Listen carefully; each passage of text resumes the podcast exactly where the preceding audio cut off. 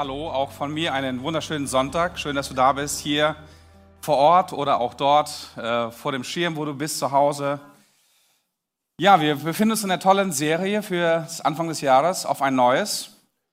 Und ich weiß jetzt nicht genau, wie viel Neues bei dir schon entstanden ist dieses Jahr. Du hast dir wahrscheinlich, wahrscheinlich einiges vorgenommen.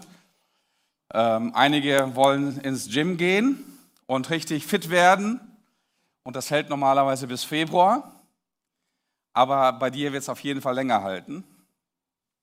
Also es geht bei diesen, bei diesen Vorhaben, bei diesen äh, Dingen, die wir uns vornehmen, äh, meistens auch um Veränderung. Wir wollen Veränderung erleben. Es ist trist, einfach so in den Tag hineinzuleben, ohne irgendwelche Dinge zu erleben, die uns wirklich äh, neue Dinge ins Leben bringen, wo wir Veränderung erleben, wo wir spannende Dinge nochmal ganz neu erleben und Abenteuer.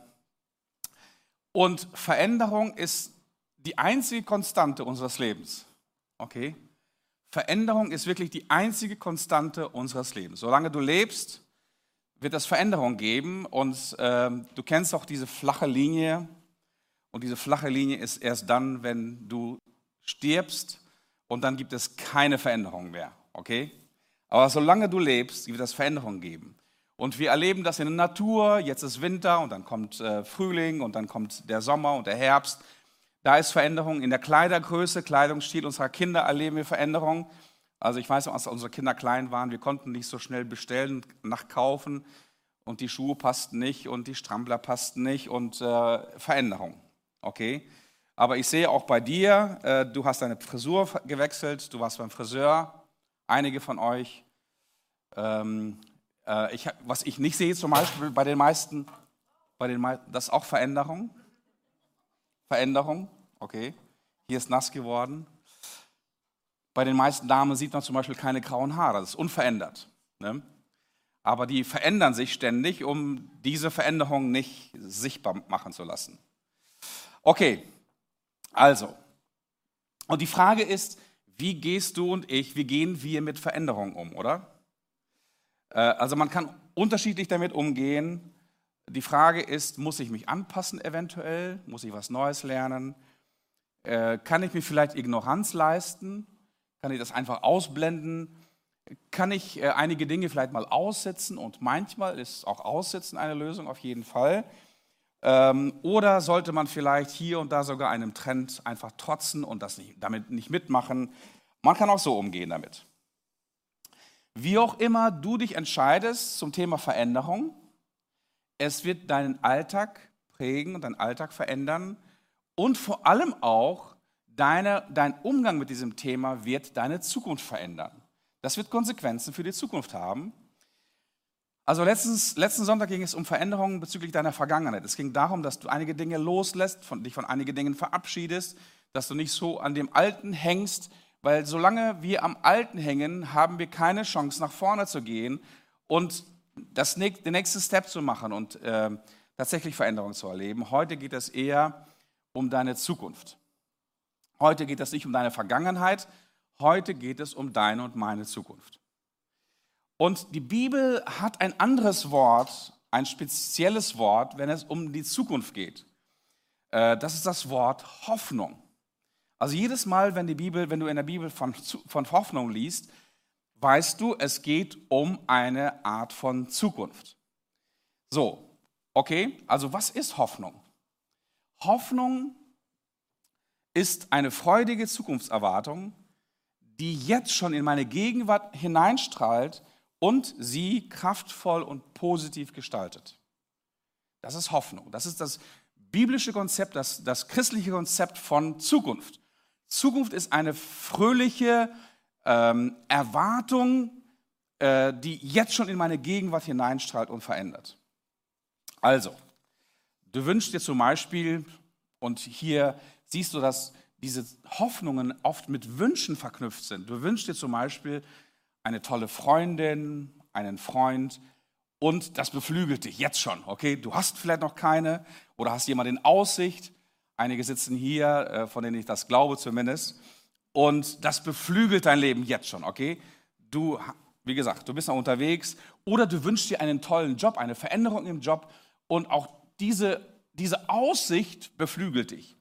Oder einige von euch, also wir zumindest, planen schon unseren Urlaub. Also wir, Anita und ich, sind dieses Jahr 25 Jahre verheiratet. Irgendwann mal im Herbst. Okay, noch nicht klatschen, weil es kann auch bis Herbst kann auch einiges passieren. Aber im Herbst könnt ihr klatschen und wie gesagt, äh, meine Frau sucht schon auf jeden Fall. Wir wollen dem ganzen Trubel hier entfliehen, nicht, dass ihr nach, zu uns nach Hause kommt, weil wir sind nicht zu Hause, okay? Wir sind, wir sind am 6. Äh, September nicht zu Hause, okay? So, und allein schon so eine Aussicht auf einen schönen Urlaub irgendwo im Sommer, einige planen das von euch, äh, beflügelt uns auch jetzt schon, okay? Ich bin total beflügelt über den Fußball, äh, Tabellenplatz meines Fußballclubs. Ich nenne jetzt keinen Namen. Aber Hoffnungen können auch anders gestaltet sein. Hoffnungen können auch enttäuscht werden. Und zwar immer dann, wenn unsere Pläne und unsere Wünsche, unsere Bedürfnisse nicht erfüllt werden, äh, dann erleben wir äh, die andere Seite einer enttäuschten, nicht erfüllten Hoffnung. Und in Sprüche Kapitel 13, Vers 12 heißt es, endloses Hoffen macht unser Herz krank. Endloses Hoffen, wenn wir warten und warten und hoffen und hoffen, wenn wir immer unsere Wünsche in die Zukunft projizieren und es nicht stattfindet, dann macht es uns auf Dauer krank. Oder wir setzen unsere Hoffnung in falsche Dinge, in vergängliche Dinge, in Dinge, die, die keinen Halt haben, wie Paulus das an seinen Freund Timotheus schreibt, den Reichen in der gegenwärtigen Zeitlauf gebiete, nicht hochmütig und hochnäsig zu sein, noch auf die Ungewissheit des Reichtums ihre Hoffnung zu setzen, sondern auf Gott allein, der uns reichlich darreicht zu unserem Genuss. Also man kann seine Hoffnung, seine Zukunft auch auf Sand bauen. Und dann gibt es noch das Leben ohne jede Hoffnung. Dann, wenn wir vielleicht von Leid geplagt sind, wenn wir überwältigt sind, wenn wir ängstlich sind, wenn wir ähm, ähm, Krankheiten erleben, Widerstände erleben. Und Hiob schreibt in seinem unendlichen Leid, Kapitel 17, folgendes. Er ist krank, er hat Geschwüre, ähm, alle seine Kinder sind gestorben, seine Frau meckert nur rum. Einige kennen das. Meine Tage sind vorüber, zerrissen sind meine Pläne, die Wünsche meines Herzens. Die Nacht machen sie zum Tage, das Licht soll mir näher sein als die Finsternis. Nichts hoffe ich mehr. Der Sheol, also das Totenreich, ist mein Zuhause. In der Finsternis habe ich mein Lager auf, ausgebreitet. Zum Grabe sage ich, du bist mein Vater und zu Made meine Mutter und meine Schwester. Wo ist denn nun meine Hoffnung? Ja, meine Hoffnung, wer wird sie schauen? Und die Antwort, die er eigentlich gibt, ist keiner. Ich werde nie mehr Hoffnung sehen. Sie fährt mit mir hinab zum Scheol, wenn wir miteinander in den Staub hinabsinken. Und die Sache ist die, dass kein Mensch längere Zeit ohne Hoffnung leben kann. Wenn ein Mensch ohne Hoffnung ist, verliert er den Sinn und die Kraft und jedwede Motivation zum Leben. Glaub es mir. Einige von euch sind vielleicht durch finstere, durch dunkle Zeiten gegangen und ihr merkt, wie diese Hoffnungslosigkeit euch aussaugt. Hoffnung ist daher auch der Sauerstoff unserer Seele. Unsere Seele braucht Hoffnung wie unser Körper den Sauerstoff. Und jeder von uns kann mal für eine Zeit lang die Luft anhalten, aber unsere Seele wird krank und stirbt langsam einen sicheren Tod, wenn wir hoffnungslos sind, wenn wir ohne Hoffnung sind. Und nichts erstickt unsere Träume und unsere Hoffnungen so sehr wie unsere alltäglichen Sorgen. Nichts tötet unsere Hoffnungen und nimmt uns die Luft zum Atmen und die Perspektive und die Motivation zum Leben und für die Zukunft so sehr wie die Sorgen des Alltags. Diese Sorgen des Alltags legen sich wie so eine Staubschicht auf unser Leben und alles wird mit der Zeit trist und grau. Sorgen sind wie so Asche im Kamin und die ersticken jede Leidenschaft in uns. Sie erlöschen jedes auch noch so starke Feuer in uns. Und Sorgen können aus tiefen Wunden der Enttäuschung herkommen. Und diese Enttäuschungen ergießen sich dann wie so ein Lavastrom über, über alles in unserem Leben und töten jedes Pflänzchen der Hoffnung ab und begraben es unter sich. Der englische Philosoph John Locke schrieb im Ende des 17. Äh, Jahrhunderts, What worries you masters you. Frei übersetzt, was dich bekümmert oder was dich besorgt, das beherrscht dich auch. What worries you masters you. Aber wenn wir eine positive Veränderung haben wollen in unserem Leben, brauchen wir viel Energie. Wir brauchen viel positive Kraft. Und diese positive Energie und Kraft, die kommt nicht aus Sorgen und Ängsten. Ganz im Gegenteil. Sorgen laugen uns und saugen uns komplett auf. Sorge ist ein Vampir. What worries you, masters you. Deswegen das heutige Thema ist äh, zum Thema Veränderung mehr Vertrauen, weniger Sorgen, was deinem Leben mehr Hoffnung gibt. Okay, ich will jetzt eine Übung machen. Für 20 Sekunden eine Übung. Ähm, Andi hat uns schon mit den geschlossenen Augen das, diese Übung machen lassen und ihr seid schon geübt, deswegen schließe mal deine Augen und denke an Folgendes. An deine schlimmste Angst und deine schlimmste Sorge. Und ich möchte, dass du jetzt für die nächsten 20 Sekunden dich damit beschäftigst. Okay, 20 Sekunden, hier ist ein Countdown. Ich sage dir, wenn das Schluss ist, denke an deine schlimmste Angst, an deine schlimmste Sorge.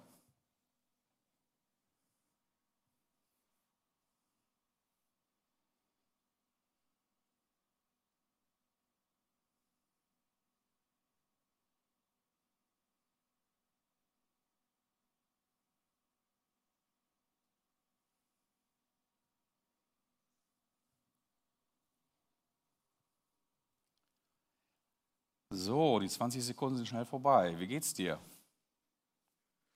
Besser geworden? Hat sich was verändert? Bist du motivierter? Bist du stärker? Bist du hoffnungsvoller? Hast du einen Plan bekommen?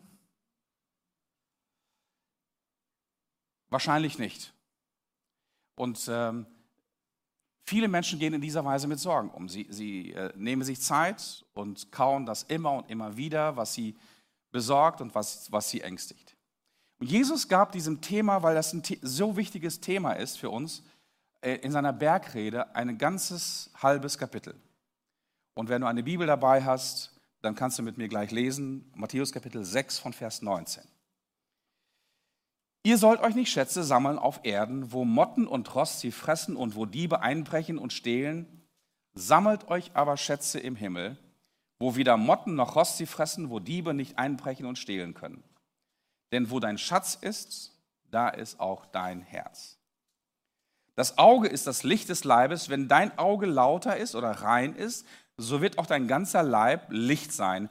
Wenn aber dein Auge böse ist, so wird dein ganzer Leib Finsternis sein. Wenn nun das Licht, das in dir ist, finster ist, wie groß ist dann die Finsternis an sich? Niemand kann zwei Herren dienen. Entweder wird er den einen hassen und den anderen lieben, oder er wird an dem einen hängen und den anderen verachten. Ihr könnt nicht Gott dienen und gleichzeitig dem Mammon, also dem Gott des Materiellen. Darum sage ich euch, sorgt euch nicht um euer Leben, was ihr essen und trinken werdet, auch nicht um euren Leib, was ihr anziehen werdet. Ist nicht das Leben mehr als die Nahrung und der Leib mehr als die Kleidung? Seht die Vögel unter dem Himmel an. Sie sehen nicht, sie ernten nicht, sie sammeln nicht in die Scheunen, und euer himmlischer Vater ernährt sie doch. Seid ihr denn nicht viel kostbarer als sie? Wer ist aber unter euch, der seiner, seinem Leben eine Elle zusetzen könnte, wie sehr ihr euch darum auch sorgen möget. Und warum sorgt ihr euch um die Kleidung? Schaut die Lilien auf dem Felde an und sie, wie sie wachsen. Sie arbeiten nicht und sie spinnen auch nicht. Ich sage euch, dass auch Salomo in aller seiner Herrlichkeit nicht gekleidet gewesen ist wie eine von ihnen. Wenn nun Gott das Gras auf dem Feld so kleidet, das heute doch steht und morgen in den Ofen geworfen wird, sollte er nicht viel mehr das für euch tun, ihr Kleingläubigen. Darum sollt ihr nicht sorgen und sagen, was werden wir essen, was werden wir trinken, womit werden wir uns kleiden.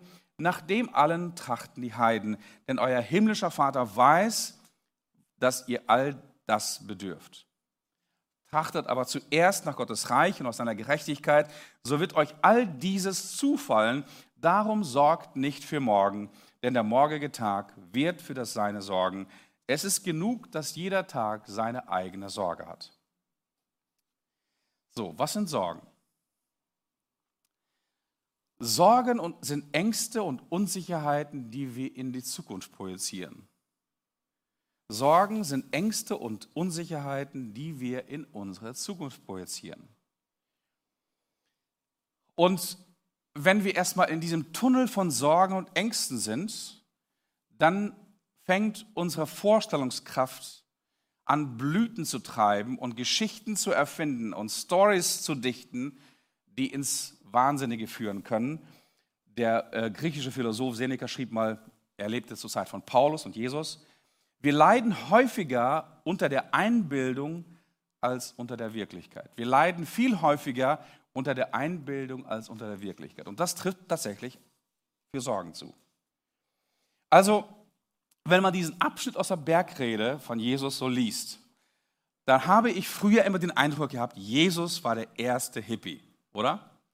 Jesus war der erste Hippie. Darum sage ich euch, sorgt euch nicht um euer Leben, was ihr trinken, was ihr essen sollt, lebt so in den Tag hinein und der nächste Tag wird seine Sorgen genug haben, also lebt heute und genießt das Leben. Ähm, kümmert euch um nichts, was, äh, was äh, euch oder die materiellen Dinge betrifft. Also, die Frage, die ich mir wirklich gestellt habe, ist, war Jesus der Hippie? Das heißt, sollen wir einfach so in den Tag hineinleben und sollen wir uns eventuell auch noch was zum Tolles zum Rauchen besorgen? Ähm, also nichts tun und hoffen, dass einfach so alles gut wird und vielleicht kommen wir dann am Lagerfeuer abends zusammen, so mit einem bunt bemalten Bulli äh, und singen da am Lagerfeuer Kumbaya, my Lord, Kumbaya und lassen es uns gut gehen. Okay, das ist eine typische Vorgehensweise, wie wir auf die Bibel mit, mit modernen, mit, mit äh, den Augen des 21. Jahrhunderts oder der Kulturrevolution der 60er, 70er Jahre lesen und etwas in den, Tag, in den Text hineinlesen. Zu welchem Publikum spricht Jesus diese Worte?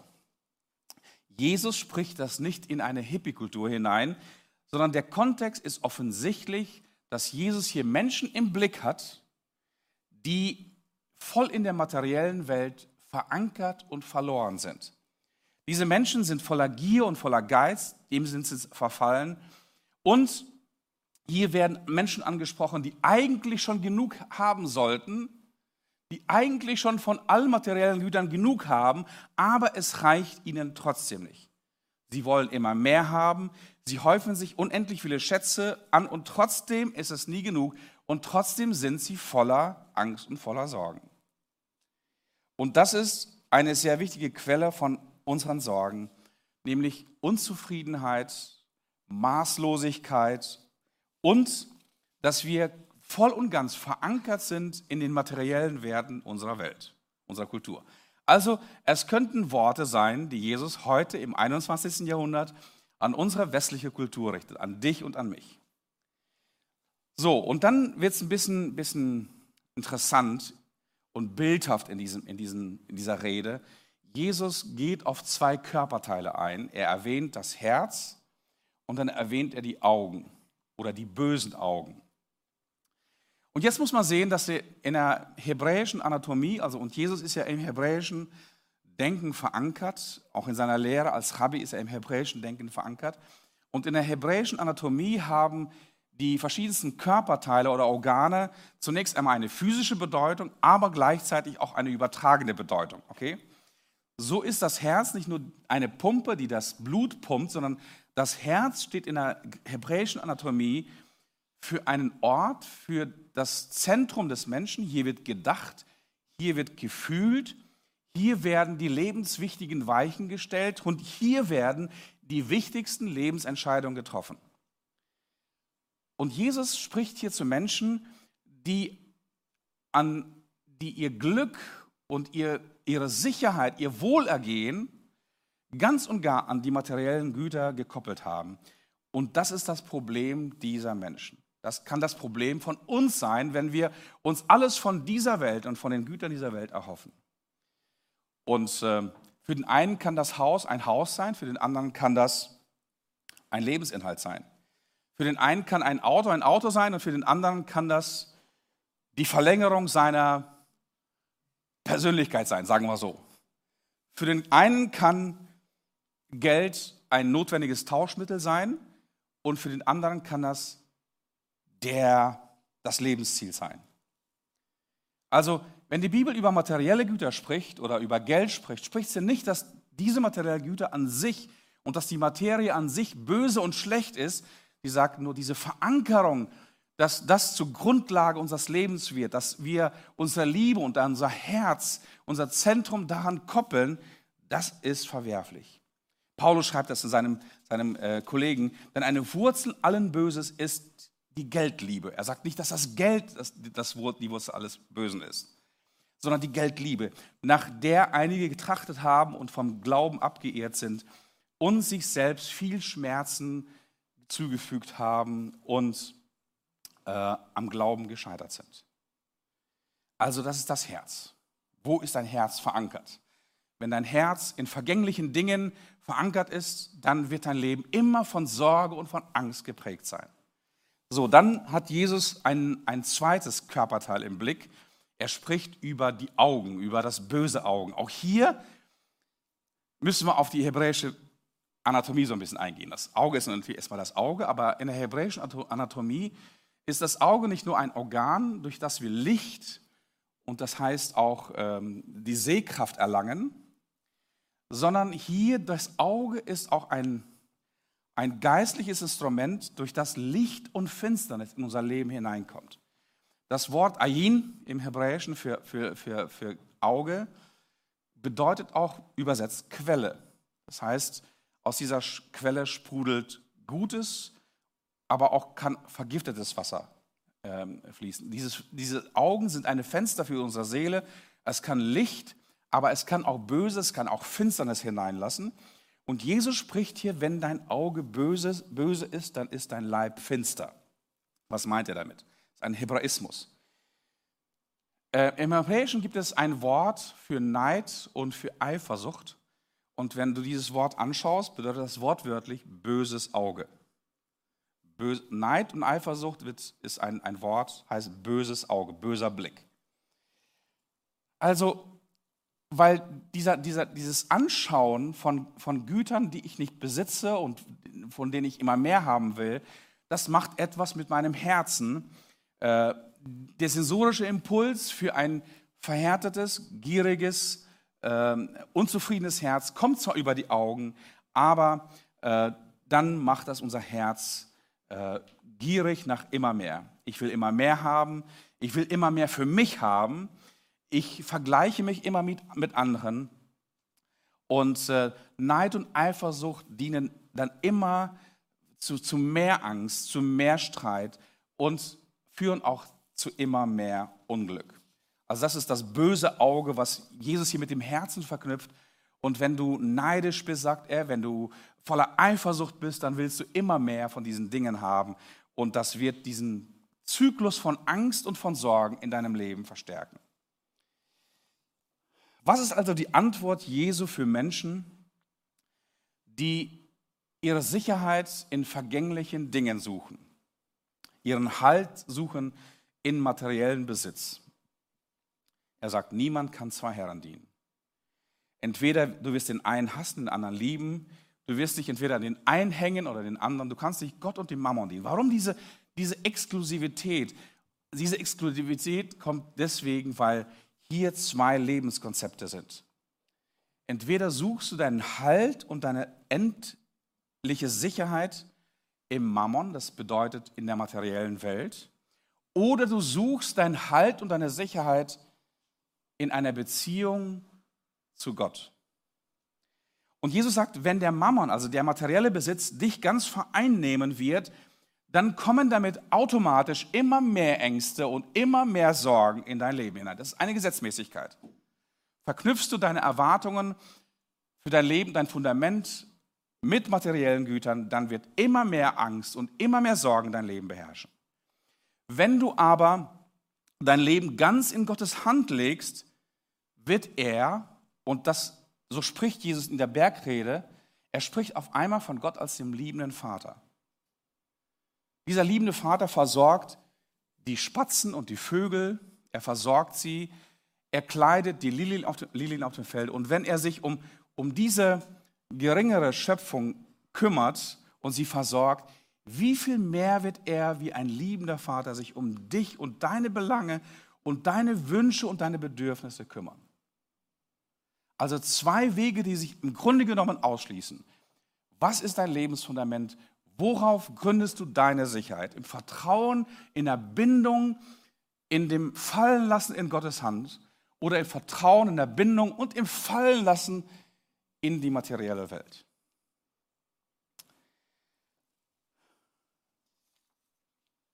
What worries you, masters you. Also was dich bekümmert, was dich besorgt, das beherrscht dich. Wenn dich der Mammon bekümmert und besorgt, dann beherrscht er dich. Wenn dich Gott bekümmert und besorgt, dann beherrscht er dich. Und die Ergebnisse sind grundlegend verschieden. Diese, diese beiden Herrschaftsbereiche der Finsternis und des Lichts funktionieren so. Das Reich der Finsternis, und hier ist das Reich der Finsternis mit Mammon beschrieben, wird regiert mit Sorge und mit Angst. Der Gegenspieler Gottes, der Satan und seine Engel regieren nur mit Angst. Das ist, das ist, deren, das ist deren Regiment. Anders können die nicht. Gottes Reich wird regiert durch Vertrauen. Durch Vertrauen, durch eine Beziehung. Trachtet zuerst, sagt Jesus dann, nach dem Reich Gottes nach seiner Gerechtigkeit, so wird euch alles zufallen. Und jetzt ist die Frage, okay, was ist damit gemeint? Sollen wir die ganze Zeit hier beten und Loblieder singen, Psalmenlieden äh, singen und sollen wir irgendwie über der Welt schweben und uns dieser, dieser Wirklichkeit entziehen? Nein, das meint Jesus ganz bestimmt nicht.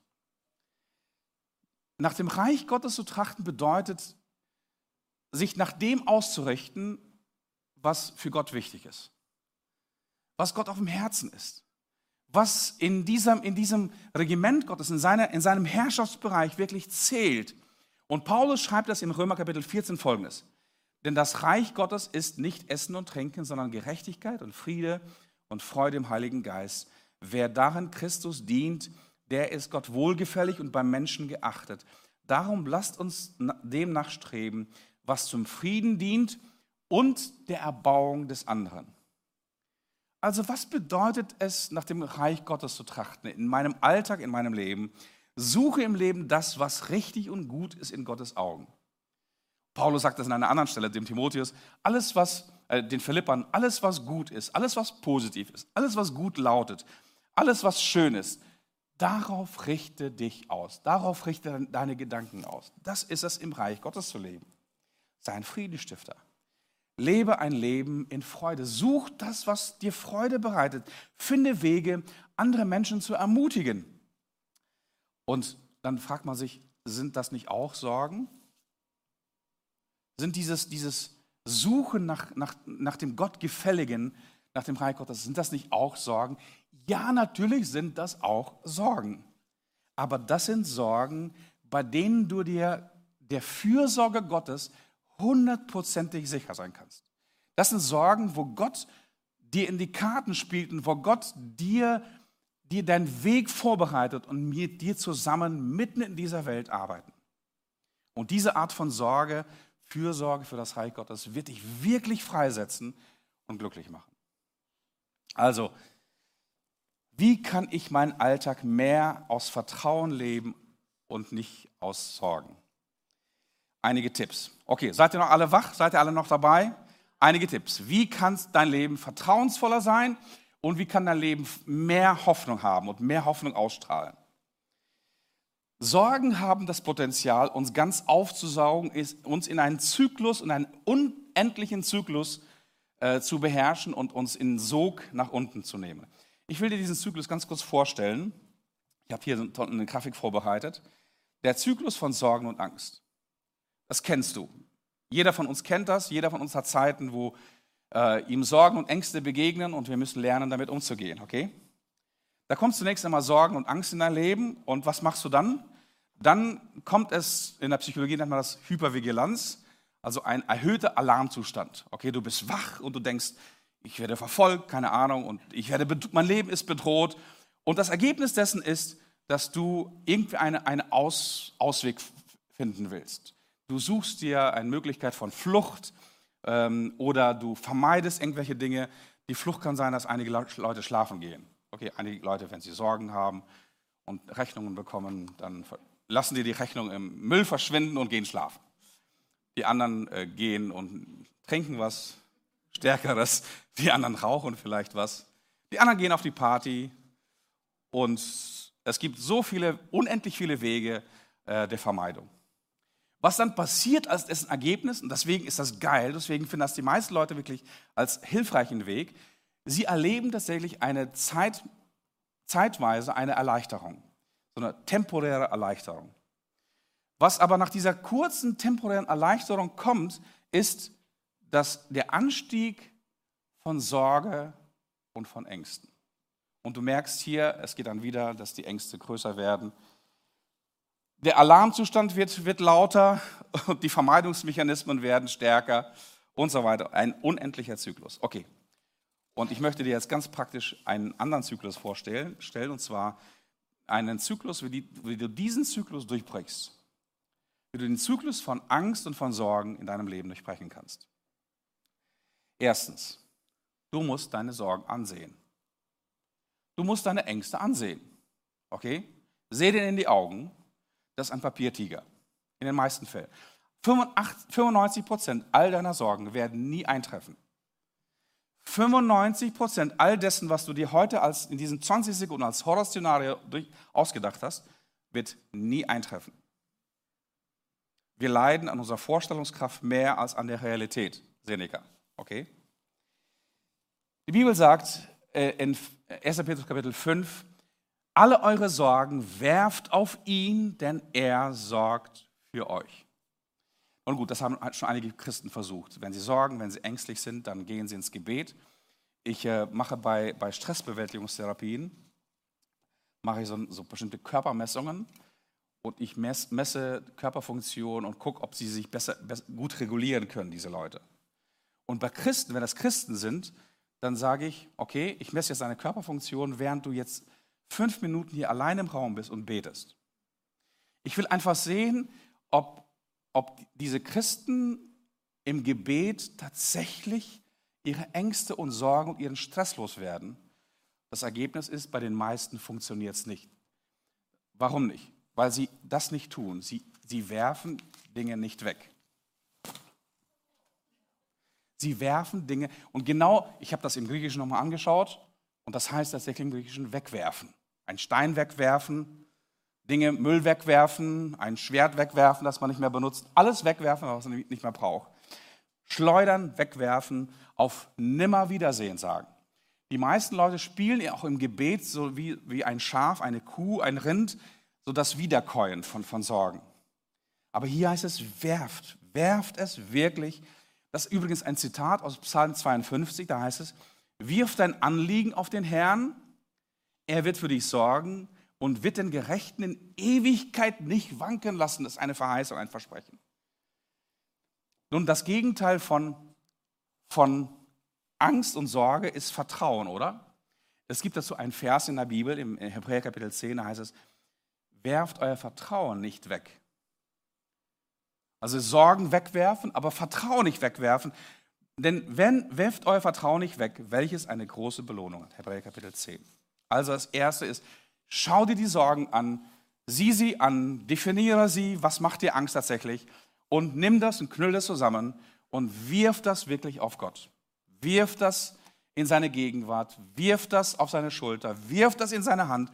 Ich liebe die Freitage bei uns in Dieselbruch. Warum? Da kommt der Müll auf die Straße, an die Straße. Auf Nimmerwiedersehen. Wenn du so lernst, mit deinen Ängsten umzugehen, wegwerfen in Gottes Hand, auf Nimmerwiedersehen. Das ist ein wichtiger Punkt, äh, um diesen Zyklus von Angst und Sorgen zu durchbrechen. Das Zweite. Oder ich, ich habe jetzt noch ein, ein tolles Bild für dich. Wenn du das nicht schaffst, dann bist du so wie, ich, ich, ich liebe einfach dieses, dieses Bild dann bist du wie dieser Kater. Siehst du das? Dann bist du wie dieser Kater, der da sitzt und eigentlich schon längst aus dem Käfig sein könnte und müsste, aber er so fixiert auf seine, auf seine Angst, auf sein Eingesperrtsein, dass er noch nicht mal die einfachste Lösung sehen kann. Das macht Angst. Angst schränkt unseren Horizont, unser Denken ein und hält uns gefangen. Das Zweite. Das hat mit dem Ersten zu tun. Geh mit deinen Sorgen ins Gebet. Sorgt euch um nichts, heißt es in Philippa Kapitel 4, sondern in allen Dingen lasst eure Bitten in Flehen und Gebet mit Danksagung vor Gott kund werden. Und der Friede Gottes, der höher ist als alles Vernunft, wird eure Herzen und Sinne in Christus Jesus bewahren. Und hier ist ein Geheimnis im Umgang mit Ängsten und Sorgen. Ich ging mal in meinem Leben durch eine sehr, sehr deprimierte Zeit und war wirklich äh, ausgepowert und ausgebrannt und wirklich schwer depressiv. Und irgendwann einmal habe ich das, dieses Geheimnis dieses, dieses Wortes kennengelernt. Hier heißt es, alle eure Sorgen und alle eure Anliegen bringt mit Flehen, Gebet, mit Danksagung vor Gott. Und das ist das Geheimnis, mit Danksagung. Bitten und flehen kann jeder, aber bitten und flehen mit Danksagung ist noch ein anderes Level. Herr, ich fühle mich jetzt ängstlich, ich habe keinen Job und ich sorge mir gerade über meine Zukunft. Und jetzt kommt, jetzt kommt dieser, dieser ganz, ganz wichtige Switch mit Danksagung. Aber ich danke dir, ich bete dich an, du bist groß, du hältst mich in deiner Hand und du hast bis meine Zukunft und meine Zuversicht. Ich vertraue dir meinen Job und meine finanzielle Situation an. Amen. Lass all deine Anliegen, deine Bitten und dein Flehen mit Danksagung Gott kund werden. Warum? Damit Gottes Friede einkommt. Es, gibt, es ist ein Tauschgeschäft. Gott möchte mit dir ein Tauschgeschäft eingehen. Und Gott hat, geht folgendermaßen vor. Solange du deine Ängste und deine Sorgen in deiner Hand hältst, lässt er sie dir. Er lässt sie dir. Sobald du sie abgibst und sobald du zu ihm kommst und deine Hände leer sind, macht er ein Tauschgeschäft. Und der Friede Gottes, der höher ist als alles Denken, als alles, alle Vernunft, wird eure Herzen und Sinne bewahren in Christus Jesus. Der chinesische Philosoph und Dichter Lao Tse hat mal gesagt im 6. Jahrhundert vor Christus, wenn du deprimiert bist, lebst du in der Vergangenheit. Wenn du voller Sorgen bist, lebst du in der Zukunft. Wenn du aber Frieden hast, lebst du in der Gegenwart. Und genau das ist Gottes Geheimnis. Gott möchte, dass du jetzt hier in der Gegenwart bist, in seiner Gegenwart, aber auch im Leben der Gegenwart mit dir selbst und bei dir selbst und bei den Menschen, die dich lieben und die du liebst, in deiner Familie, in deinem Job. Jetzt mitten im Gottesdienst, dass du nicht jetzt schon an, die, an, die, an das Mittagessen denkst, sondern dass du jetzt bist. Denn wenn du nicht in der Gegenwart bist, kann Gott dir nicht begegnen. Gott begegnet dir nicht in deiner Vergangenheit. Gott begegnet dir auch nicht in deiner Zukunft, sondern jetzt hier. Jetzt ist die angenehme Zeit. Jetzt ist der Tag des Herrn. Jetzt ist Gnade für dich und für mich. Und jetzt möchte Gott dir, dich berühren und dich verändern. Wenn du aber mit Gedanken, mit deinen Ängsten immer irgendwo bist, ist das nicht möglich. Drittens. Verlass dich auf Gottes unerschütterliche Kraft. Verlass dich auf Gottes unerschütterliche Kraft. Jesaja 41, Vers 10 heißt es: Fürchte dich nicht, ich bin bei dir, weiche nicht, denn ich bin dein Gott, ich stärke dich, ich helfe dir, ich halte dich durch die Rechte meiner Gerechtigkeit. Du und ich, wir sind in Gottes Hand. Du und ich sind in Gottes Hand. Und alles, was dir und mir begegnet ist und begegnen wird, muss immer erstmal an ihm vorbei. Immer.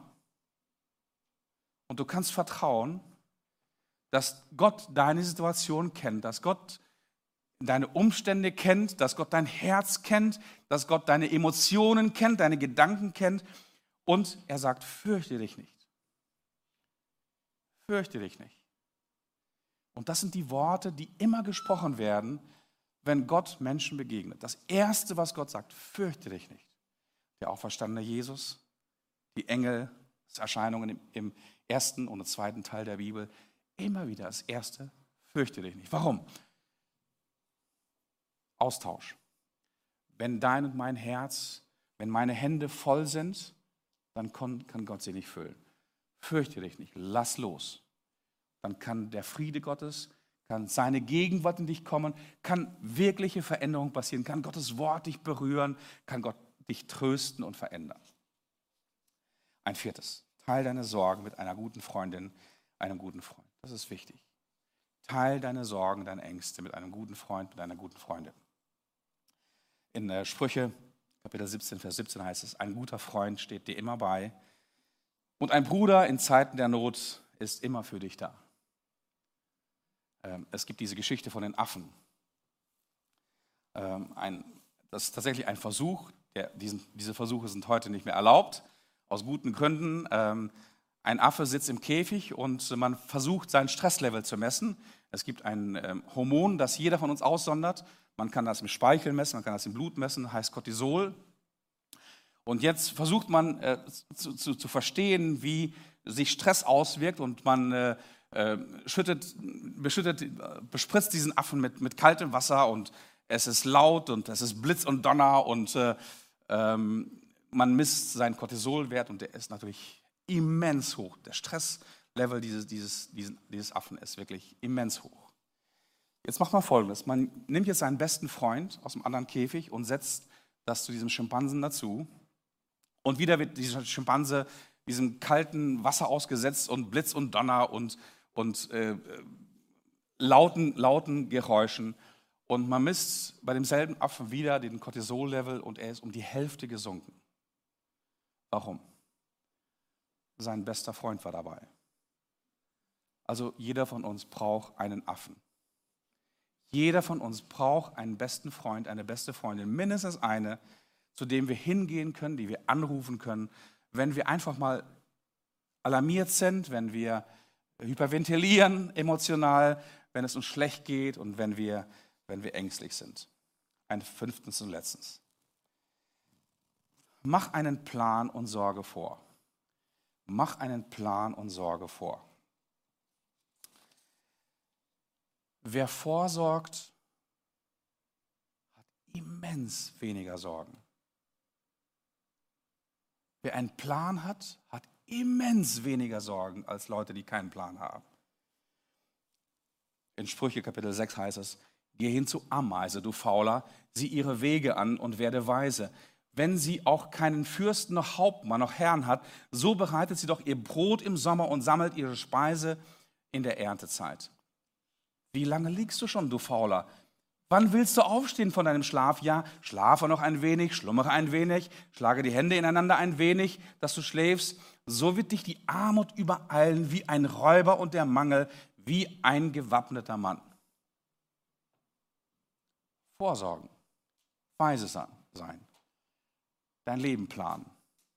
Nicht einfach so alles auf die lange Bank schieben und dann schnell, schnell und dann bist du überwältigt von Angst und bist überfordert und hast keine Kraft mehr und dann wird jemand krank und dann häuft sich, häufen sich einige, einige Dinge bei dir an und das wird nur dazu führen, dass du noch mehr Angst. Also mach einen Plan und sorge vor. Also hier ein voller Zyklus von Sorgen und Ängsten, wie sie ihn durchbrechen kannst. Sorgen ansehen, geh in Anbetung hinein, rechne mit Gottes Kraft, geh zu einer Freundin, äh, plane dein Leben. Warum ist das wichtig? Es ist deswegen wichtig, weil Gott Zukunft und Hoffnung für dich hat. Gott hat einen Plan für dein Leben, das jenseits all deiner Ängste und all deiner bösartigen Erwartungen ist. Und ich segne dich heute damit, dass das Jahr 2022 ein Jahr wird, wo du in besonderer Weise viel, viel Hoffnung erlebst und dass du lernst, in richtiger Weise deine Sorgen und deine Ängste abzulegen und in Gottes Gegenwart zu kommen, gegenwärtig zu sein, dort, wo Gott dich hinstellt. Ich bete noch und segne dich. Danke, Jesus, dass du gesagt hast, dass du uns siehst und dass du Hoffnung und Zukunft hast für jeden Einzelnen von uns. Und doch sind wir oft so überwältigt von der sichtbaren materiellen Welt. Wir denken, wenn das in dieser materiellen Welt, wenn unser Körper und unsere Finanzen und ähm, unsere Jobs, ähm, unsere Gesundheit nicht mehr so funktionieren, dann ist es aus mit uns. Wenn unsere Gesellschaft nicht mehr so funktioniert, wie ich das mir wünsche und erwarte, dann ist es aus mit uns. Ach nein, Herr, du bist viel, viel größer und du hast größere Pläne mit jedem Einzelnen von uns. Danke dafür. Und Heiliger Geist, bitte dich, dass du einfach jedem Einzelnen von uns lehrst, was es bedeutet, in Gebet und in Flehen mit Danksagung vor dein Angesicht zu kommen, dich als sicheren Felsen, als eine Burg zu sehen und zu erleben, wo wir hineinfliehen können, dass du unsere Hände öffnest, um etwas zu nehmen, was uns kaputt macht und uns im Wege steht, und uns zu beschenken mit deinem Frieden. Und Herr, du bist wirklich jemand, der für uns kämpft. Du bist wirklich jemand, der für uns kämpft. Und ich segne dich einfach, dass du das als deine tägliche Erfahrung hast für dieses Jahr, dass Gott für dich kämpft. Dass du aus dem Weg gehen kannst, dass du Dinge wegwerfen, wegschleudern kannst von dir. Nicht einfach so ins Leere, sondern wirklich in die Hand Gottes wegschleudern kannst. In der Gewissheit, dass er für dich sorgt und dass er sich um dich kümmert, dass seine Anliegen sicher angekommen sind und dass er sich darum kümmert, dass er nicht schläft, dass er sich für dich sorgt und dass du es nicht mehr tun brauchst. Damit segne ich dich im Namen des Vaters, des Sohnes und des Heiligen Geistes. Amen. Seid gesegnet, einen wunderschönen äh, Sonntag und eine sorgenfreie und angstfreie Woche. Wir sehen uns nächste Woche. Und da geht es auch um Veränderung, aber da geht es um toxische Beziehungen, auch ein, eine Quelle von vielen, vielen Problemen, die wir uns oft einheimsen. Aber mehr dazu nächste Woche. Gottes Segen.